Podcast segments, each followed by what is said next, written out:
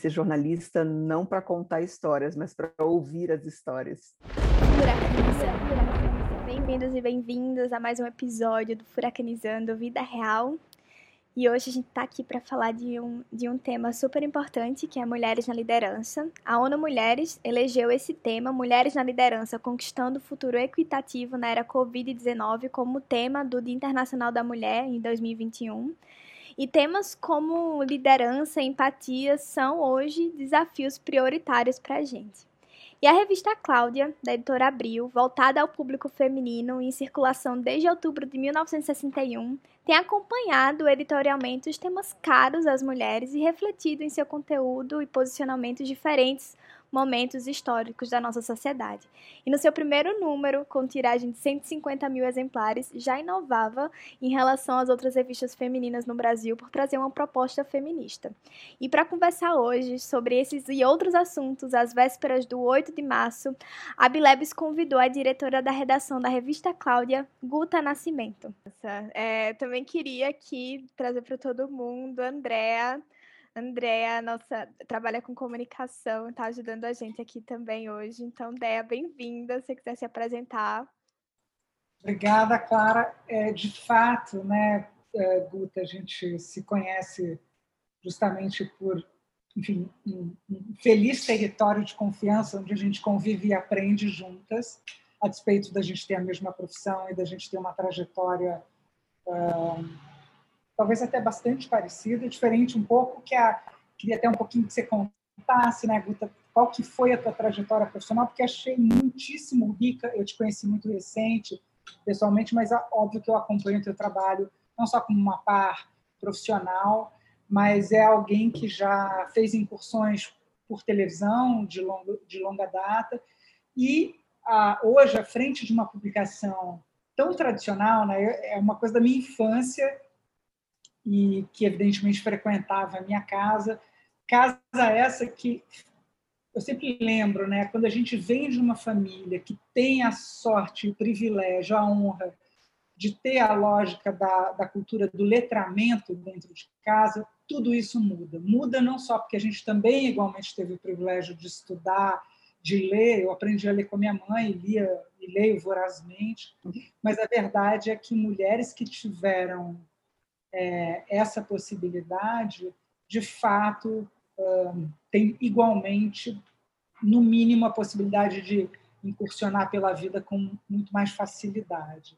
E aí, com isso, então, eu queria que você começasse contando para a gente, enfim, qual que é a tua trajetória e hoje assumir a direção de redação da Cláudia, que, enfim, acompanhou geral, mas certamente hoje faz um papel editorial e de transformação e impacto, como a gente falava há pouco, importantíssimo na vida de muitas mulheres, inclusive na, na nossa, né, que, enfim, acompanha a publicação desde então. É, a Cláudia, esse ano é muito especial, esse ano de 2021. A Cláudia completa 60 anos. Ela completa em outubro, é sempre a nossa edição de aniversário. É, eu tenho uma curiosidade, eu fui tentar descobrir o dia certinho, e aí o dia que ela foi lançada foi no dia 29 de outubro, então ela quase caiu em novembro, mas naquela época, estamos falando aí de, da década de 60, é, era considerada a edição de outubro, no dia 29 de outubro, mas essa é a data da, da, da, circulação dela. E ela sempre foi uma revista muito importante. Eu falo que eu tenho muito orgulho de participar de alguns poucos anos, né? De uma revista que tem 60 anos. É, pouca gente sabe, mas a, a primeira revista feminina, tal e qual né, a gente rotula assim, ela é, foi a Capricho, a Capricho é anterior à Cláudia, só que a Capricho não era adolescente, porque né, nos anos 50 ali, ela não nem existia esse conceito de adolescente tal e qual a gente conhece hoje, né? Eu brinco assim que as pessoas viravam adultas e ponto final. Né? Não tinha essa transição permitida aí pelas, pela vivência da adolescência. Mas é, fato é que a Capricho é a primeira, aí a Cláudia vem em segundo, né? ela dentro da, da, da editora Abril, e aí a Veja só veio muito depois, a Veja de 68. Né? Então, Cláudia é uma revista mais antiga que a Veja.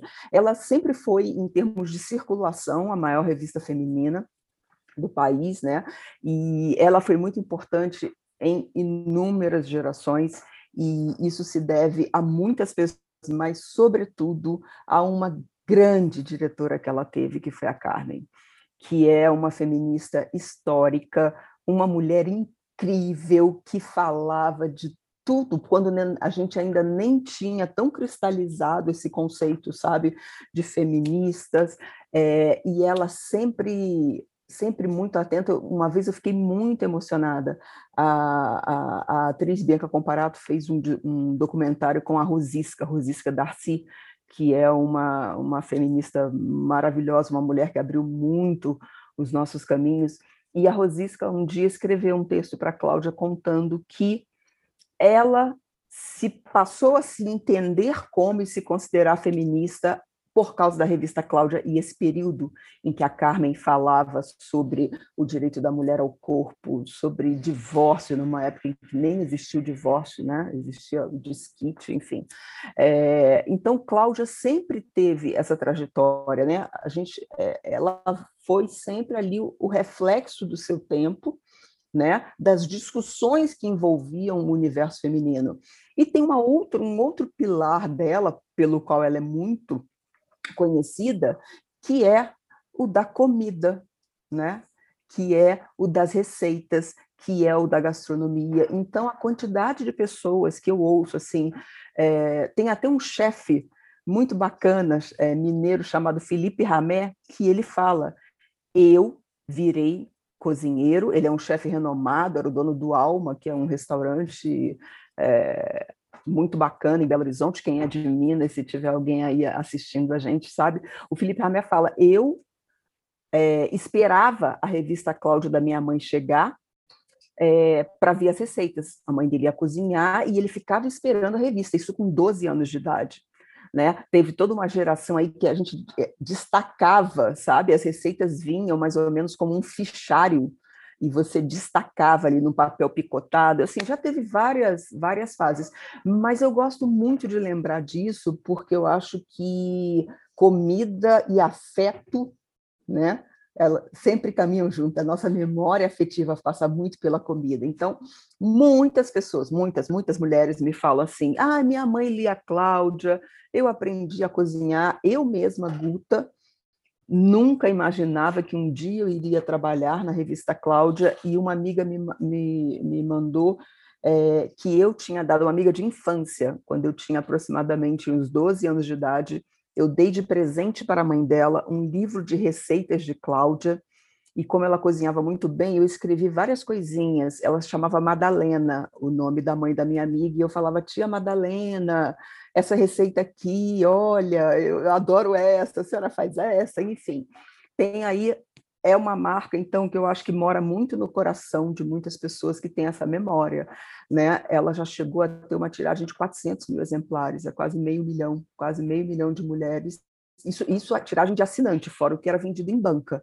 Né? Então, e eu acho que aí, como jornalista, é, é, um carinho muito grande em ver que uma marca sobreviveu, que sobreviveu aos tempos, às dificuldades todas, é, que está aí, e eu acho que o que a gente faz é um reflexo disso. A minha trajetória, como eu cheguei lá, é, eu comecei muito cedo como jornalista, eu fui, fui para a rádio primeiro, depois eu fui para a televisão, e aí trabalhei muitos anos é, na TV Globo, e isso na década de 90, eu já fazia matérias, já fazia séries, meus trabalhos, mesmo quando ainda não tinha esse conceito de jornalismo feminino, dentro de um escopo geral, é, eu já tinha esse olhar é, para a questão das mulheres. Então, por exemplo, é, eu trabalhei muitos anos com a minha melhor amiga, uma pessoa que é parceira de profissão e de vida, eu considero a minha irmã, que é a Ana Paula Padrão e a gente fez uma dupla com uma trajetória profissional. E eu lembro que a gente ia cobrir, a gente não falava assim, olha, vamos fazer uma série feminina. A gente ia cobrir os assuntos de hard news. Nós fomos, por exemplo, para a guerra do Kosovo. É, só que lá, entre as matérias da guerra, o factual, como a gente chama, que engloba muita coisa, a gente parava para fazer uma matéria sobre a história de uma mulher que tinha perdido seus filhos, se perdido no sentido da separação e depois se reencontravam. É, alguns anos depois, a gente, aí a gente montou um projeto que foi a nossa motivação como mulheres, é, que foi ir para o Afeganistão durante o regime talibã. O regime talibã foi um dos regimes mais opressores da história, sobretudo contra as mulheres, entre muitas outras coisas. As mulheres eram obrigadas a usar burca, eram apedrejadas em estádio. Cheguei aí nesse estádio, não testemunhar isso, mas é, cheguei aí nesse lugar. E várias outras violências contra a mulher. E aí foi uma motivação, sim. A gente queria muito ir para o Afeganistão, contar essa história toda, mas, sobretudo, contar a história das mulheres. E aí a gente passou um negociando é, com o regime talibã, com uma série de dificuldades, e fomos e fizemos essa série que entrou no Jornal Nacional, fantástico, enfim. Na época foi uma grande repercussão, uma grande audiência. É, só que a gente é, ia fazendo isso nas coberturas, ia na fronteira do Congo com Ruanda fazer uma série de matérias sobre certos assuntos, mas sempre tinha uma matéria sobre mulheres, ou pelo menos elas ancoravam muitas das nossas reportagens. Né? Eu falo, acho que é uma, uma, uma afinidade natural antes da gente começar realmente a construir projetos sim, focados é, na mulher. Uh, eu lembro que a gente foi para fazer uma série em 2002 na África chamada Excluídos da Globalização. E uma das matérias a gente foi para a Etiópia para fazer uma matéria sobre a mutilação genital das mulheres lá. Então é uma trajetória que eu falo que já vem de muito tempo dentro da gente, antes que a gente né, se colocasse assim como ah, estamos fazendo jornalismo feminino, ou com esse viés.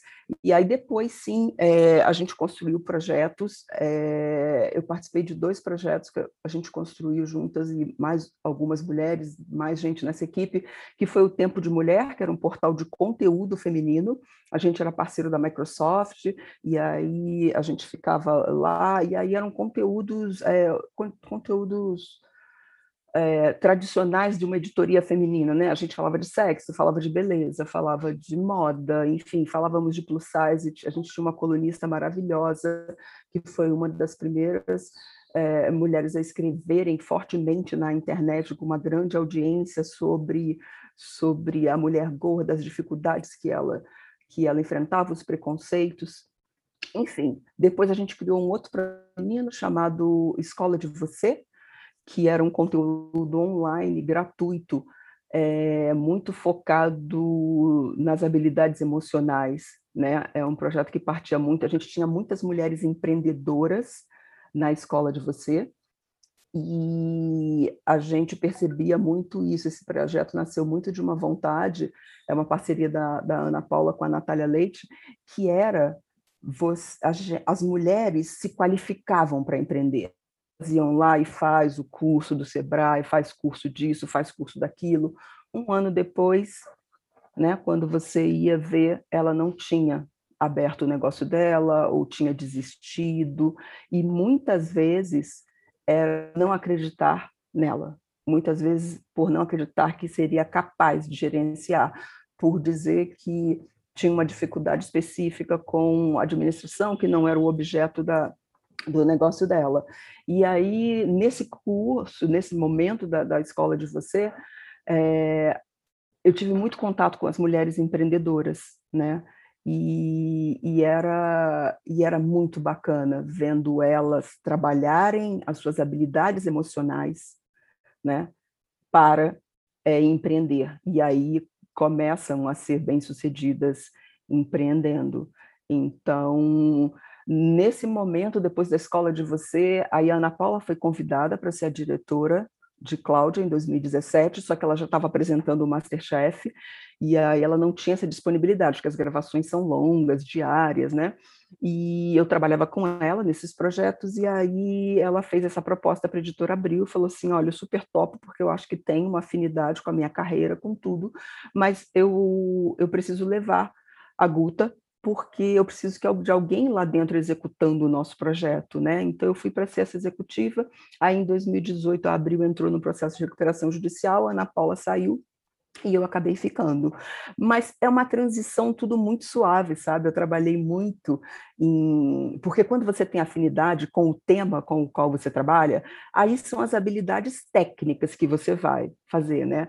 E eu foi muito engraçado, porque quando eu fui para a revista, muita gente me perguntava assim: Ué, mas você já trabalhou em revista? Eu falei: Não, nunca trabalhei. E achava isso maravilhoso, né? E no exercício do meu trabalho de jornalismo, foi uma transição muito suave. Claro que tem especificidades técnicas, e aí eu tive todo o suporte de uma equipe maravilhosa, que é a equipe da revista Cláudia, pessoas com um, um, apuro, um olhar, porque eu trabalhei muito tempo com imagem em TV, que é uma imagem que se move. Na revista, eu estou trabalhando com fotos, eu estou trabalhando com imagens estáticas, eu estou trabalhando com layout. Aí tem uma equipe de arte maravilhosa que me ensina todo dia, trabalhando com profissionais incríveis, que têm um amor. Trabalhei já com pessoas profissionais de arte que amam revista e, e, e, sabem de todas as revistas, de todas as coisas incríveis que são feitas ainda no papel. Isso é muito legal. Você tem uma equipe do digital e eu nunca senti uma dificuldade, apesar de não ter esse olhar técnico para fotos, imagens, impressão, né? A gente vê na tela do computador, mas como é que isso vai sair no papel? A questão das proporções. Então, não é que é, você saiba fazer tudo não, mas quando você sabe o core, e o core é contar, a vocação de Cláudia é contar grandes histórias de grandes Nossa. mulheres, de eu grandes acho que é, feitos. O primeiro sentimento, assim, de dizer é obrigada por dar voz a tantas mulheres, assim, tipo, no coração, porque desde de to toda a sua trajetória que você contou aí, todos os, os desafios que você enfrentou, das viagens que você fez, eu acho que em todas elas eu consigo sentir é, essa voz sendo dada. E essa voz que foi omitida por tantos anos e que ainda é difícil a gente conseguir uma inserção e ter pessoas é, pensando nisso, na verdade, desenhando isso para as mulheres, que eu acho que o, o, o design de muita coisa, né, da, da, das coisas que a gente lê, do conteúdo que a gente recebe, muitas vezes não é feito feito pra gente. Eu falo eu, mulher. E aí vê, vê toda uma preocupação, ver pessoas na área da comunicação realmente pensando como é que a gente dá voz para essas mulheres e como é que a gente faz com que isso seja desenhado para elas. É, é muito, muito impactante. Eu, eu me lembro, assim, particularmente, que eu estava pensando hoje. É, é, por que que por que mulher, assim? Por que eu, mulher? Porque por muito tempo na minha vida eu quis ser um menino. Eu, eu na, tava falando pra Guta que eu nasci em Arapiraca, uma cidade interior da Lagoa, super machista, sexista, enfim, vários problemas. E eu queria ser um menino, porque era muito ruim ser menina. Eu não podia fazer karatê, mas eu ia lá e fazia, porque eu fazia uma confusão. Mas era difícil viver com a desvalia do meu gênero. E aí hoje eu vejo, é, mais adulta e com todas as coisas que aconteceram na minha vida, a importância de, de ser mulher mesmo, estar tá ocupando esses espaços, estar tá trazendo outras mulheres junto comigo, tá abrindo esse, essa, esse espaço de comunicação, tá conhecendo histórias e tá dando vida a elas de certa maneira, principalmente para a gente na Bilebs através do empreendedorismo, porque quando a gente acredita que quando as mulheres elas têm dinheiro, realmente esse poder econômico, essa autonomia é de suma importância para a gente conseguir fazer essas transformações na reali nas, nas realidades da nossa comunidade, do Brasil em si. E aí eu queria fazer uma, uma pergunta, Guta, que é, a gente evoluiu muito, e eu imagino que você que viveu principalmente nesses conflitos, eu, eu morei com, com algumas meninas, eu morei nas Filipinas e eu vivi algum Legal. um pouquinho assim de alguns conflitos. Eu cheguei a morar com uma menina do Mianmar e para mim tem sido muito difícil hoje estar tá vendo Bom. todas as coisas que estão acontecendo no Mianmar. A gente mantém a comunicação, mas está muito difícil. Os pais delas foram presos. Para quem não sabe o que está acontecendo, tá acontecendo no Mianmar, aproveita aqui para vocês mandem o Google. Está acontecendo um negócio muito sério lá. E eu vejo assim muitos movimentos surgindo, muitas manifestações desde 2013 com, com a com com o que aconteceu nas ruas brasileiras. Toda, para mim foi, eu estava no terceiro ano ainda, não tinha nem 18 anos quando eu ia para a manifestação. Minha mãe estava, meu Deus, Clara, você não vai? E eu vou sim, mãe. Mas outros movimentos, como a Primavera das Mulheres em 2015, é, a insurgência de movimentos nacionais, como a hashtag do meu primeiro assédio, e globais, como o 8, o 8M, o Me Too, Time's Up, sem esquecer é, a brutal execução da Marielle que aconteceu e até hoje a gente, enfim, vive esse movimento Ele Não.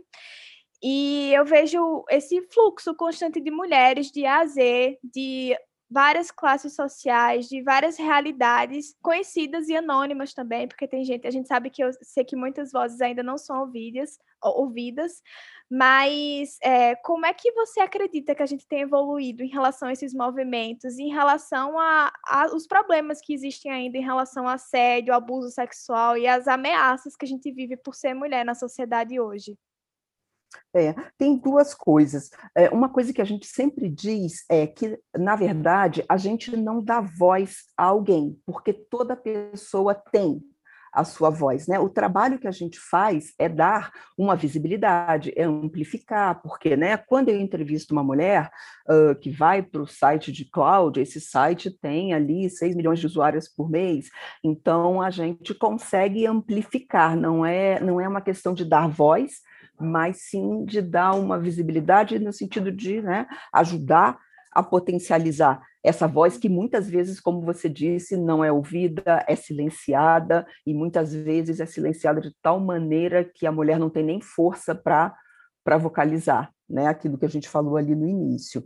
Então, essa é uma questão. Sobre essa, essa linha do tempo aí que você colocou, eu sempre reflito muito sobre isso, porque a gente vai sempre olhando e é muito cruel o que a gente vive.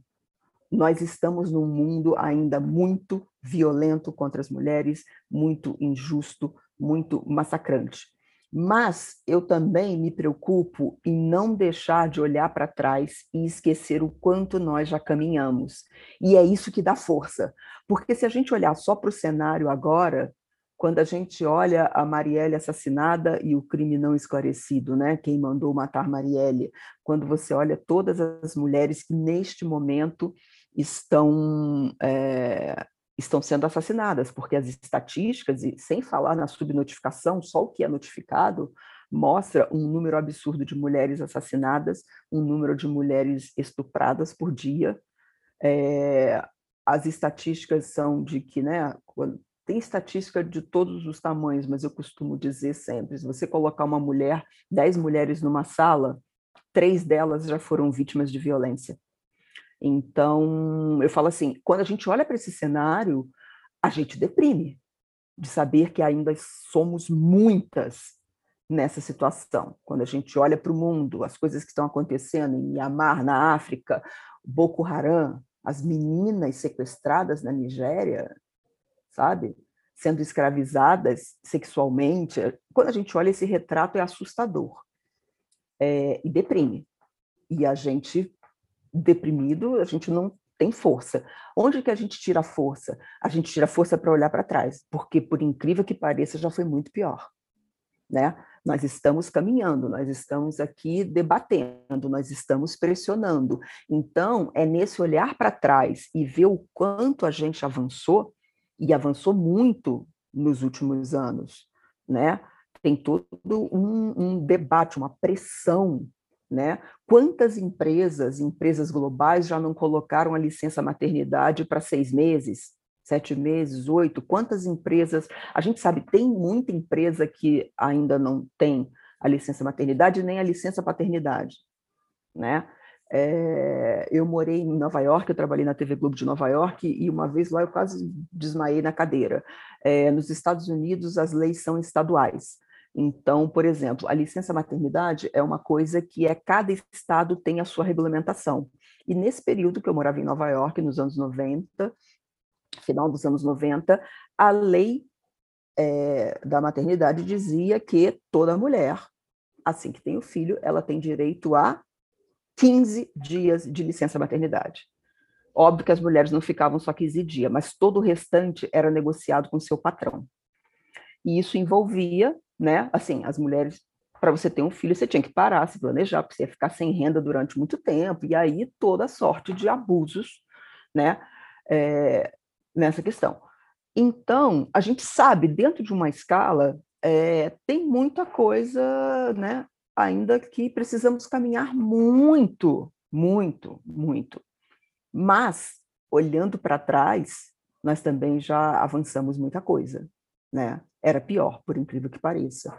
Então, eu acho que é nesse, nesses passos é que a gente vai, vai se alimentando, sabe? Pegando força e energia para ir mudando. E vamos fazendo a roda girar.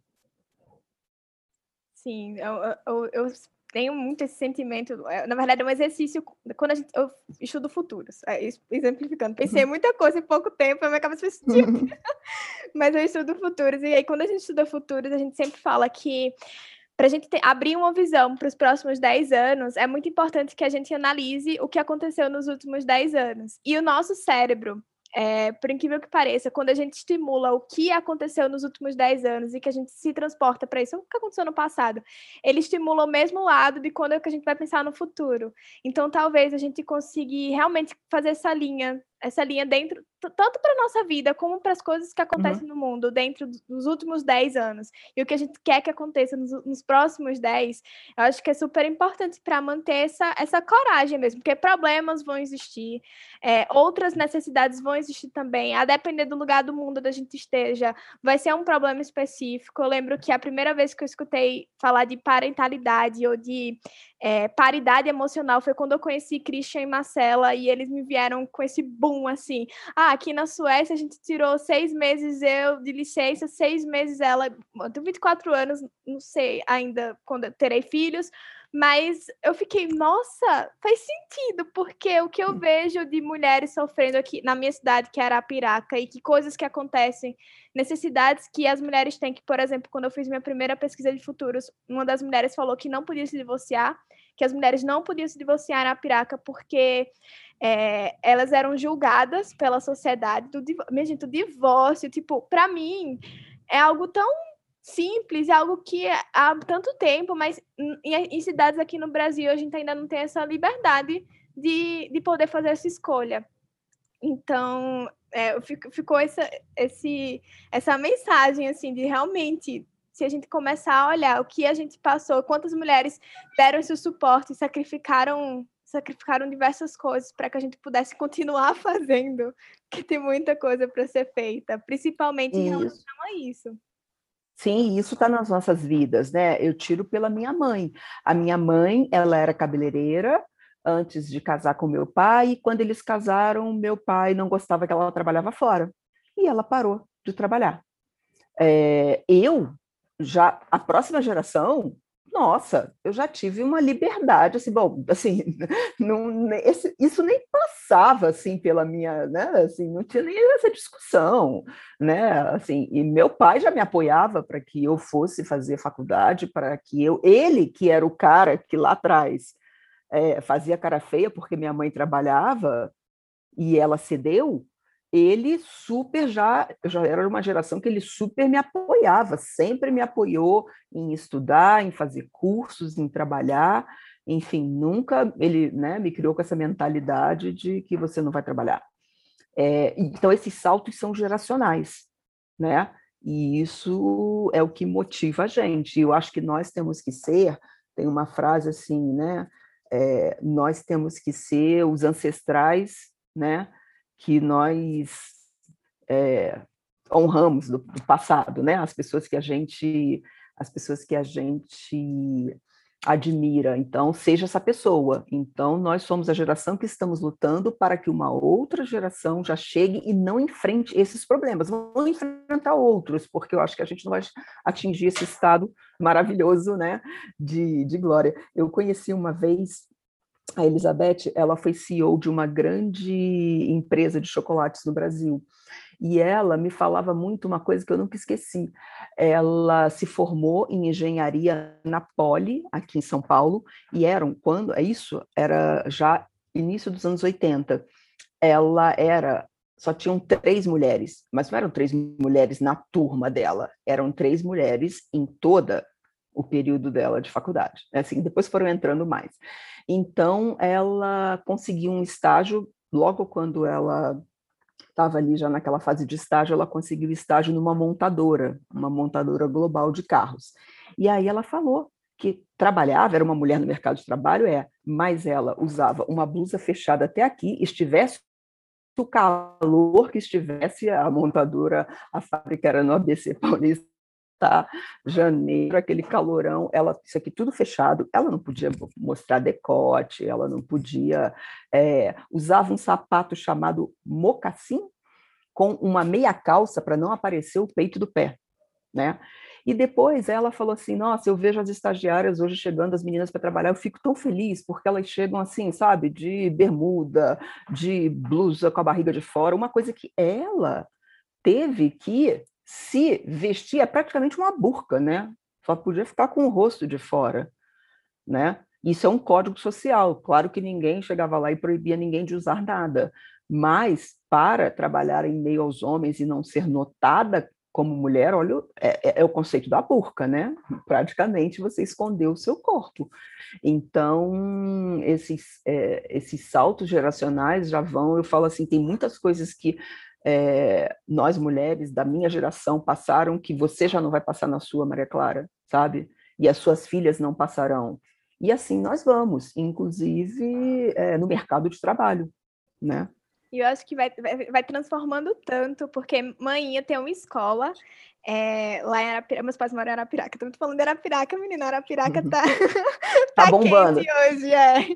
é. E ela teve toda uma, uma questão, enfim, uhum. mas eu, hoje eu sou empreendedora, não imaginei que eu seria, mas acabei seguindo os passos da minha mãe. É, e ano passado, no, inclusive no 8 de março, meu pai me ligou, e pai também cresceu nessa sociedade machista, então é um homem que deu um homem de Arapiraca, assim, tá evoluindo, ainda bem. Com a filha, assim, aperreando ele muitas vezes, mas estamos evoluindo. Mas ano passado eu fiquei super feliz quando ele me ligou e fez, Clara, meu pai trabalha numa empresa de é, energia. Então, a maioria dos colaboradores são homens, principalmente é, é, que trabalham como eletricistas. Mas uhum. no dia da mulher, ele fez: Eu queria fazer alguma coisa, porque eu vou abrir a reunião aqui, o que é que eu faço?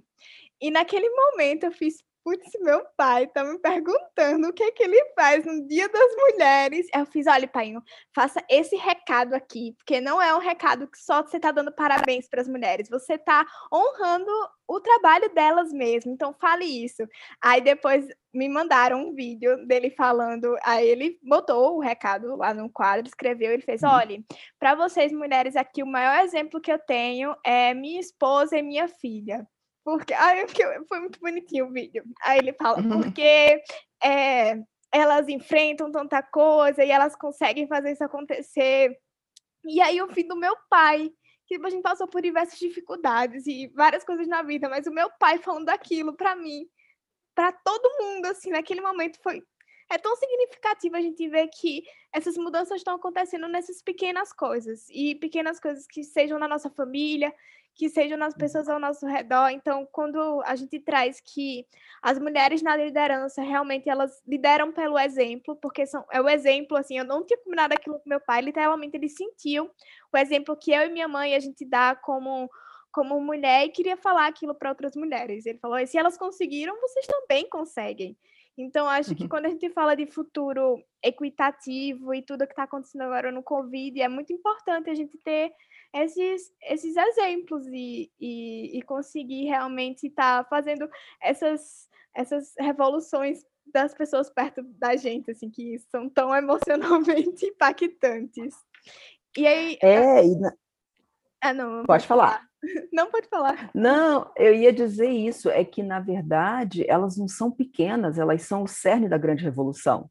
A gente só vai mudar o mundo lá fora quando a gente mudar dentro da gente, em primeiro lugar, porque muitas mulheres é, não têm nem ainda a percepção né, de quanto elas são oprimidas, de quanto elas estão numa relação abusiva, de quanto elas é, não têm força, não porque elas não a têm, até porque nós somos né, nós somos mulheres que parimos, nós temos muita força, né? Assim, a, a, a, a força da mulher é uma coisa impressionante. Nós somos cuidadoras, nós cuidamos, nós cuidamos, né, dos nossos mais velhos. Nós é, não a força é inerente à mulher, que tem toda uma construção para ela achar que ela não tem força e que a força do homem, a força física, é uma força maior, né, do que a nossa. Então, muitas mulheres não conseguem ter força. A gente tem falado aí nos últimos tempos sobre positividade tóxica, né? Quando todo mundo manda você arranjar forças e você tem que fazer, você pode, etc e tal. E aí você fica lá no seu cantinho dizendo assim: "Não, mas eu sou essa pessoa, eu não tenho, eu não quero, eu não consigo". E isso é uma construção dentro de você, é uma construção também dentro de você, que eu digo porque veio de fora e te impacta. Então a gente tem que ficar muito atento a essa, a essa colocação é, de coisas que a gente não consegue, não é porque a gente não tem a força para isso, é porque é feita uma pressão para a gente achar que não tem. Por isso que eu falo que a revolução tem que começar dentro da gente. Aí, quando ela começa dentro da gente, ela começa a, a contaminar no bom sentido as pessoas ao redor. É você que já provocou uma discussão no seu pai. Se você não tivesse esse perfil, provavelmente ele não, você já não tivesse essa consciência dentro de você, você não, né, não colocaria e também não afetaria ele. E aí isso vai em cadeia. E seu pai, na posição de gestor dentro de uma empresa, é muito importante que ele tenha esse olhar para as mulheres, né? Se é uma empresa com mais homens, aí mesmo é que tem que prestar muita atenção nas questões da mulher lá dentro. Enfim, é essa cadeia, então não é não é uma coisa pequena. É na verdade é a força motriz para a gente poder mudar tudo lá fora. Guto, eu queria pegar um gancho, acho é, que a gente, como você mesmo acabou de dizer, a gente começa na gente, né? E na, e na gente, evidentemente, na unicidade de cada uma de nós, inclusive na gente jornalista, né? É, paradoxalmente, a gente sempre teve muitas mulheres diversas redações é, e muitas vezes a gente tinha nos cargos de liderança, né, nas chefes de editorias, chefes de redação, muitos homens. Então, as mulheres, eh, curiosamente, também demoraram um tempo, galgaram um tempo para poder fazer isso. É, eu tive a oportunidade de montar um curso de jornalismo social na ECA, aqui na USP, na Escola de Comunicações e Artes da, da USP, e a gente montou um curso que se chamava Jornalismo Social, naquele então, e onde justamente a gente debatia com os alunos, isso na graduação, era uma cadeira optativa, e a gente debatia, e, e, na verdade quem propôs isso foi uma organização não governamental de mulheres da qual eu fiz parte e fui fundadora, junto com a Adriana Carranca. Ah, é maravilhosa. Querida. E Luciana Garbim, Fabiana Pereira, enfim, Luanda Nera. A gente era uma organização de mulheres que naquele então tinha uma minissérie passando na TV que se chamava a Casa das Sete Mulheres, a gente era conhecida como a ONG das Sete uhum. Mulheres, e foi a partir dessa organização que a gente montou esse curso, onde a gente discutia como cobrir determinados temas. Porque a universidade ainda muito enrijecida não falava disso, né? Como procurar fontes para repercutir, fundamentalmente fontes mulheres, inclusive, dar espaço, aí sim dar voz. Mas eu queria chamar a atenção um pouquinho nisso que você está contando em termos de trajetória, até da revista Cláudia, da importância, começa lá nos anos 60 como uma revista que, inclusive, se notabilizou muito com receitas, ainda assim ela tinha um papel político, porque ela falava das mulheres de um lugar de pertencimento, de ação. Uhum. E aquilo, aquilo era importantíssimo. Ao longo da sua trajetória, ela vai mudando esse escopo de cobertura e hoje você traz ensaios incríveis né, mostrando, emplacando na capa da revista, não só a força da mulher negra, igualmente promovendo uma discussão sobre gênero. Quando que a gente imaginou que a gente. Né, porque a gente está falando é, também de um lugar onde a mulher heterossexual, é, num mundo tradicionalmente branco, é, empoderado, é fácil. Mas quando é que a gente né, fala das mulheres que estão numa situação de vulnerabilidade, inclusive como mulher negra, como mulher homossexual, como mulher periférica? Hoje a gente tem a, a revista Cláudia trazendo isso para sua capa, assim como a gente também teve ao longo da trajetória do Prêmio Cláudia, que minha amiga Patrícia Negrão conduziu durante tanto tempo e pesquisava né, quem eram essas muitas anônimas nos rincões do Brasil promovendo transformação. Então, Cláudia, é, muitas das vezes, sem que as pessoas soubessem, tinha esse papel de, nos bastidores, buscar, e como você mesma disse, ecoar e evocar o poder de muitas mulheres, das mais anônimas, as mais notáveis, que de fato faziam transformação. Quando não raro, a própria publicação, hoje em formato multiplataforma, também faz isso, né? também bota na rua, também uh, traz essa discussão. Então, com isso, eu quero te perguntar: é, hoje, o que, te move? Né? Para que, que, que você está olhando? Quais são os temas caros que hoje você está convencida de que é inevitável falar sobre isso? Porque não são mais os mesmos temas de sempre, é, são temas profundamente políticos e que, se a gente não se arvorar e não botar isso na agenda, a gente está deixando de tratar de coisas que, de fato, estão urgindo, estão clamando para que a gente transforme e a gente consiga ocupar espaços que tradicionalmente sempre foram tão masculinos. É, eu, uma coisa que me chama muita atenção é, é a próxima geração. É, não com essa coisa da gente depositar na próxima geração as esperanças, aí a geração da Maria Clara que tem que resolver todos os problemas, né, Maria Clara? Tem que salvar o planeta da, das mudanças climáticas, né? Tem que é, acabar com a não igualdade de salários, assim, a gente está sempre, parece que a nossa geração está falindo, a gente tem esse senso de que, né, a gente vem com muitos sonhos, a gente luta por muitas coisas e muitas coisas continuam mesma, as mesmas. Então, e a gente bota, não, essa nova geração está vindo aí vai salvar, vai, vai, vai fazer tudo aquilo que a gente não fez. E assim nós vamos caminhando. Então, a minha geração não era diferente, eu achava também que a gente ia salvar tudo e não salvamos nada e estamos passando aí o bastão para as novas gerações. Mas sem esse peso, é, eu acho que tem uma questão muito que me chama muito a atenção é, de, de, uma nova geração, aí da geração Z, é, é a questão do gênero fluido. Eu acho isso muito interessante, porque isso vai, vai ruir com vários com vários estereótipos. É, na minha cabeça não faz o menor sentido mais coisas como perfume masculino e perfume feminino. Oi, quem disse? Quem disse que um homem não pode usar um perfume doce? Quem disse que eu, mulher, não posso usar um perfume amadeirado, que é considerado para os homens, sabe? Eu acho que a gente, para caminhar rumo à igualdade, a gente vai precisar realmente acabar um pouco com esses estereótipos, né? Né? E essa essa é, é, é uma polarização praticamente, né? O que, que é de homem, o que, que é de mulher.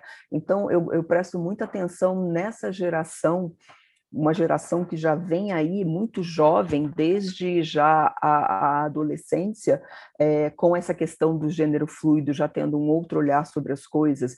A gente, o, o masculino e o feminino é, tem coisas muito bonitas neles, né? Assim, e você tem esse o, o importante que a gente quer é uma equidade, né? E que você possa ser aquilo que você quer ser, aquilo que você é, aquilo que você deseja. Então, eu gosto muito de, é, de prestar atenção na nova geração, porque eu acho que já tem uma galera vindo com outro chip na cabeça, na questão da moda, né? Eu acho interessantíssimo a moda fluida.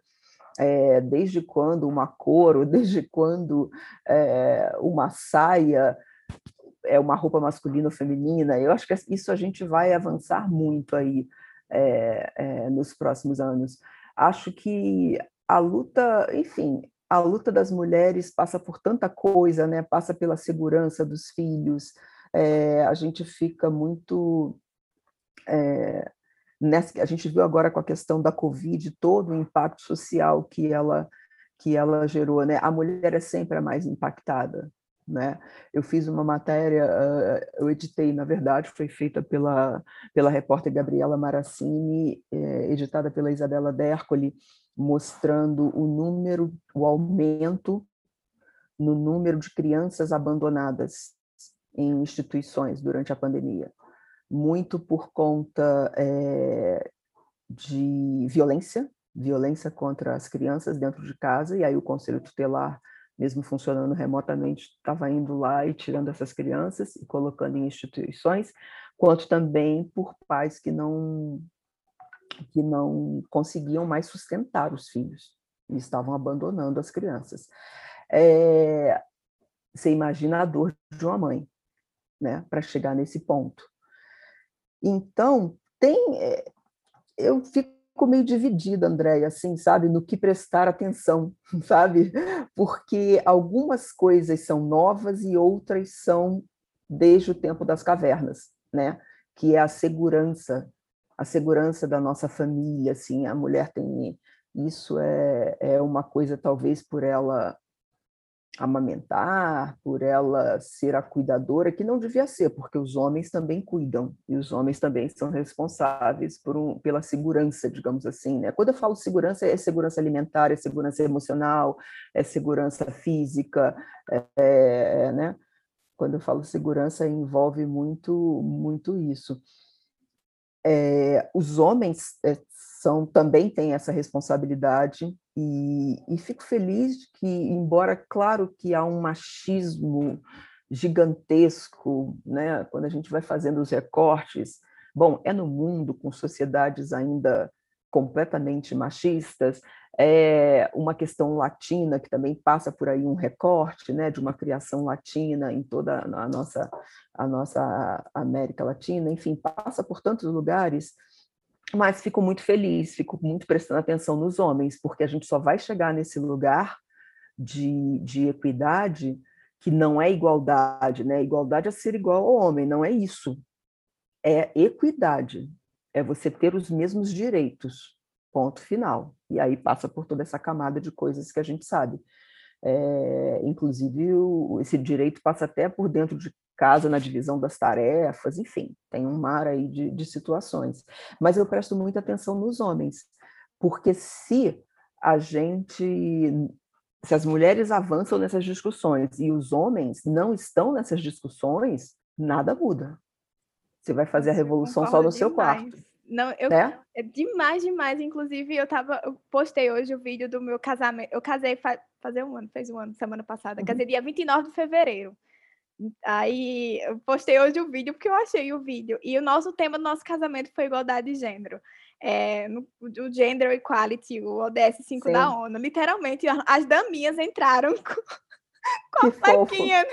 E quando a gente, pensando nisso, quando a gente desenhou o nosso casamento, hum. Arthur é bem ativista também, é, a gente pensou, nossa, eu não quero ser coisas pequenas, como eu não quero ser levada para a igreja, levada assim. Tipo, não quero, Arthur, eu não me sinto confortável. Então você entra primeiro e eu entro depois. Eu, eu, eu entro primeiro, você entra depois. Você vai ser levado até mim.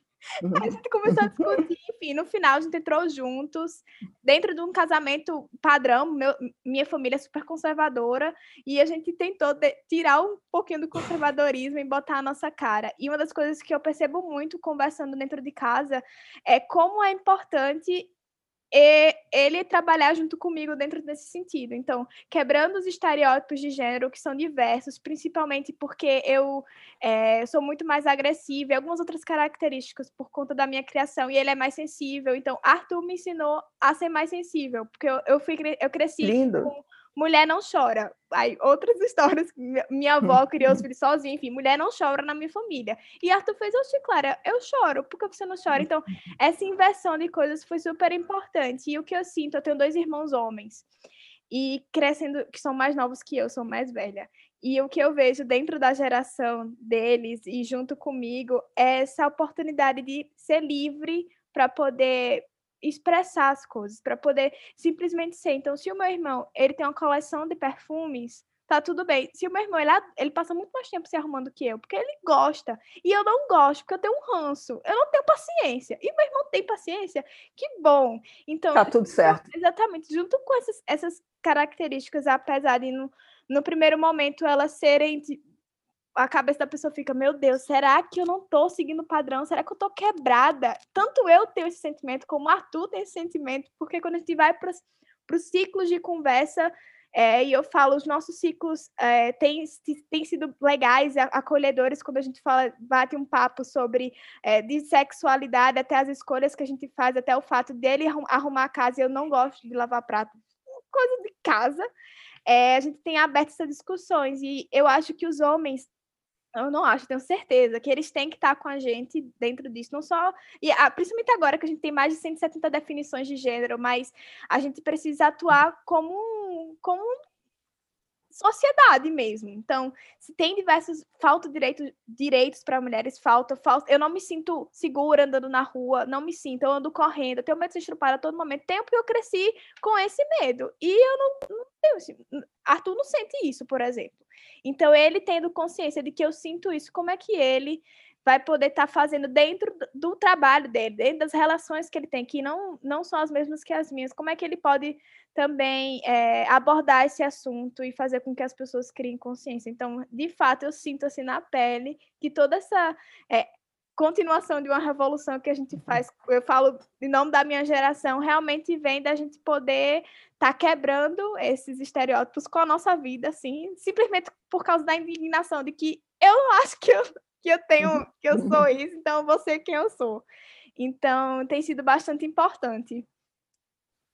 E, é, e eu acho que é isso. Então, é, voltando ali na, na, sua pergunta, André, eu acho que é muito isso. Assim, as mulheres estão caminhando, eu sinto, né? Assim, as mulheres, a percepção dos seus direitos, a gente vem ali, a gente faz um barulho, a gente desperta, pelo menos aqui, as mulheres que ainda não estão muito refletindo sobre isso, acabam sendo impactadas, né?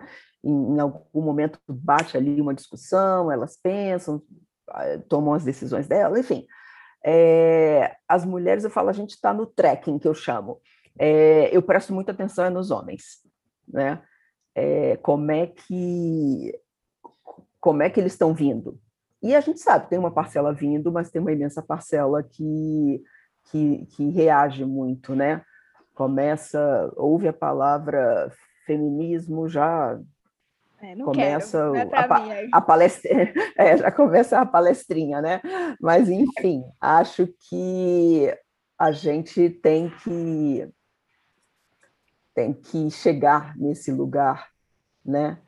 Eu acho que você, usou um termo interessante que eu gosto, né, Guita, que é, que é esse momento de transição.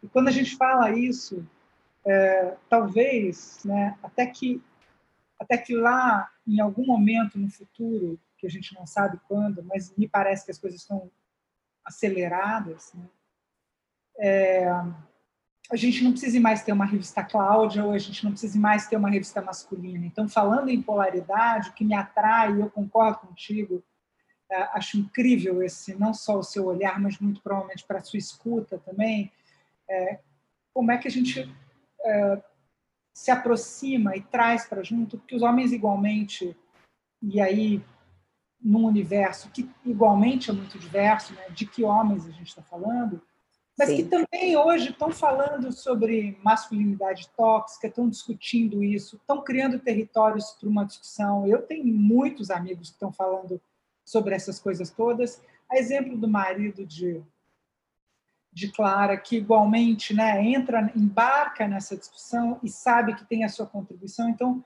certamente, acho que se a gente começar a criar mais pontes e menos muros, a gente vai conseguir estabelecer é, territórios de confiança, assim como a gente tem no Semblés, onde a gente estuda juntas, é, para que a gente possa falar né, que, como seres humanos, esse período de transição ainda é importante para a gente marcar as nossas reivindicações, as violações de direitos, as, as violências que a gente ainda segue sofrendo, cada um de nós, e dentro dessa miríade que são homens e mulheres, com toda essa classificação de gêneros imensa hoje em dia, mas que a gente possa, de fato, ouvir uns aos outros, porque também tudo começa um pouco na escuta, né? Porque se eu só vou na ação, mas eu não estou escutando quem é o outro, não tem seu lugar de fala, muito provavelmente eu também não vou incluir ele na minha perspectiva de vida e de convivência, de coexistência, né?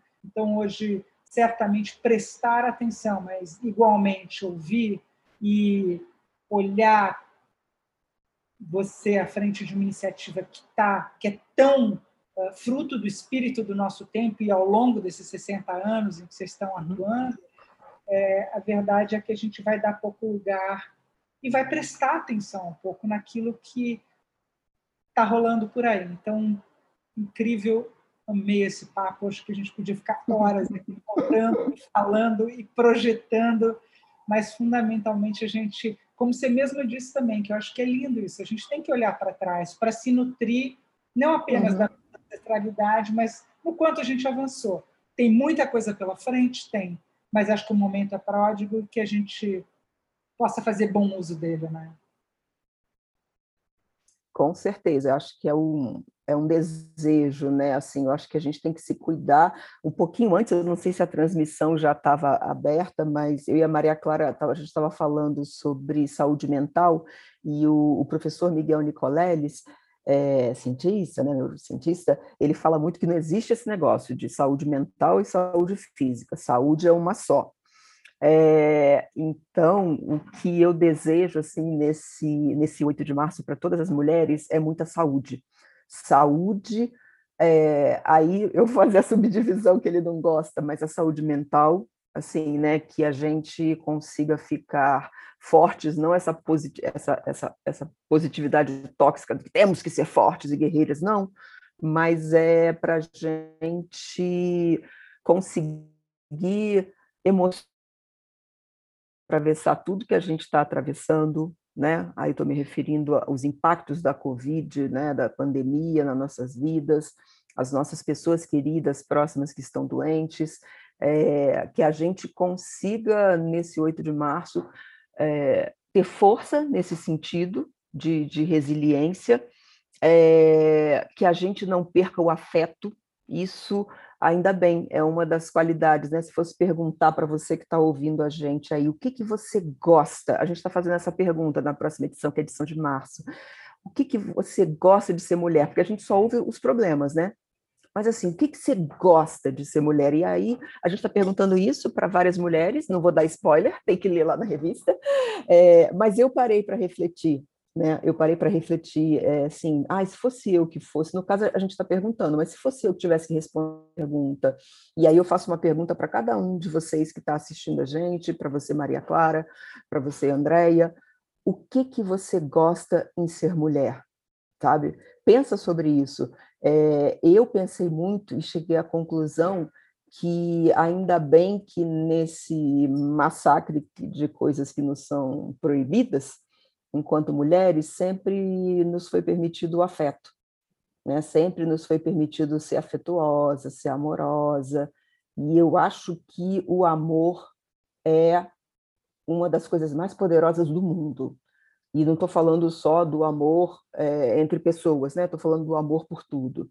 Quando a gente ama um bichinho, a gente é capaz de mover o mundo para acudir um bichinho. Quando a gente ama o nosso trabalho, a gente trabalha feliz. Quando a gente ama, então fala assim, o amor é muito poderoso. E quando a gente fica entra em depressão, que é o que está acontecendo muito agora, né? A depressão já é uma das maiores doenças do mundo é, uma vez, uma, eu que já atravessei episódios de depressão, uma vez a minha terapeuta me falou uma coisa que eu nunca esqueci. Ela falou assim, Guta, o amor tem que estar em algum lugar. Uma, uma das características da depressão é que você passa a não amar nada. Não significa que você não ame as pessoas, mas você não tem o afeto ali. Fica um vazio dentro de você, você não se conecta emocionalmente com nada. Então tudo fica chato, você fica prostrada, você não tem vontade de nada, você fica abatida. E ela sempre fala, ela falava e ela dava um exemplo muito engraçado. Ela falou assim: já viu pessoas que amam carro? É o cara que ama carro. Todo sábado ele lava o carro e limpa e, desperdiça água e, e compra inúmeros produtos. O amor está em algum lugar. Ele tem uma relação de amor e afeto com alguma coisa. E quando a gente perde até isso, que a gente passa a não gostar de nada, tudo fica muito assim, você sem vontade de nada, né? É, o que te salva é o amor. Então, eu acho que a gente não pode perder a capacidade de amar e a capacidade do afeto, porque junto com o afeto vem a generosidade, vem todos esses valores, sabe? Que são que vão salvar no fim do dia. Quando a gente vai olhar as notícias, que a gente vê que a gente está chegando a quase 3 mil mortos por dia, é, é, o que, que vai nos salvar? É o, é o, amor profundo. Então, o que eu amo, o que eu gosto em ser mulher é que é, isso sempre foi permitido, né? Sempre foi permitido a gente a ser. Não, não foi era permitido aos homens, né? Os homens não podiam demonstrar afeto, os homens não podiam ser amorosos, os homens não podiam ser sensíveis, como o companheiro da Maria Clara, eles não podiam demonstrar isso. A gente sempre pôde. Então, o que eu amo em ser mulher é assim, ufa, nos permitiram ser amorosas coisa, e afetuosas. e no fim, ser, sem medo. É, e no fim do é, e no fim do dia é isso que vai, que vai nos salvar, que vai nos salvar profissionalmente, que vai nos salvar emocionalmente. Então, eu desejo para todas as mulheres nesse nesse 8 de março é muita saúde, muito amor dentro da gente. Obrigada, muito obrigada. Muito bonito isso. Realmente, Guta, te agradecer junto com a Clara aqui em nome da Bilebs. Foi um prazer, uma delícia para variar ah, também, adorei. Como você mesma diz sempre, né? É, que a gente possa se rever depois, de alguma forma, na refazenda, de alguma forma. E, principalmente, né, Guta, uma coisa que, como você acabou de dizer, eu igualmente gosto muito de ser mulher, até por essa possibilidade, e porque o amor, certamente, ele não só transforma, mas ele é curativo. Né? Ele é altamente é. Então, que a gente tenha isso em mente. Obrigada por tudo. Obrigada mesmo. Ah. Obrigada, Guta. Eu é, que, eu é que agradeço, viu? Um beijo enorme. Adorei te conhecer, Maria Clara, saber da sua história. Fico muito feliz de ver mulheres como você por aí, já impactando, influenciando tanta gente, viu? Um beijo para todos vocês. Um cheiro. Tchau.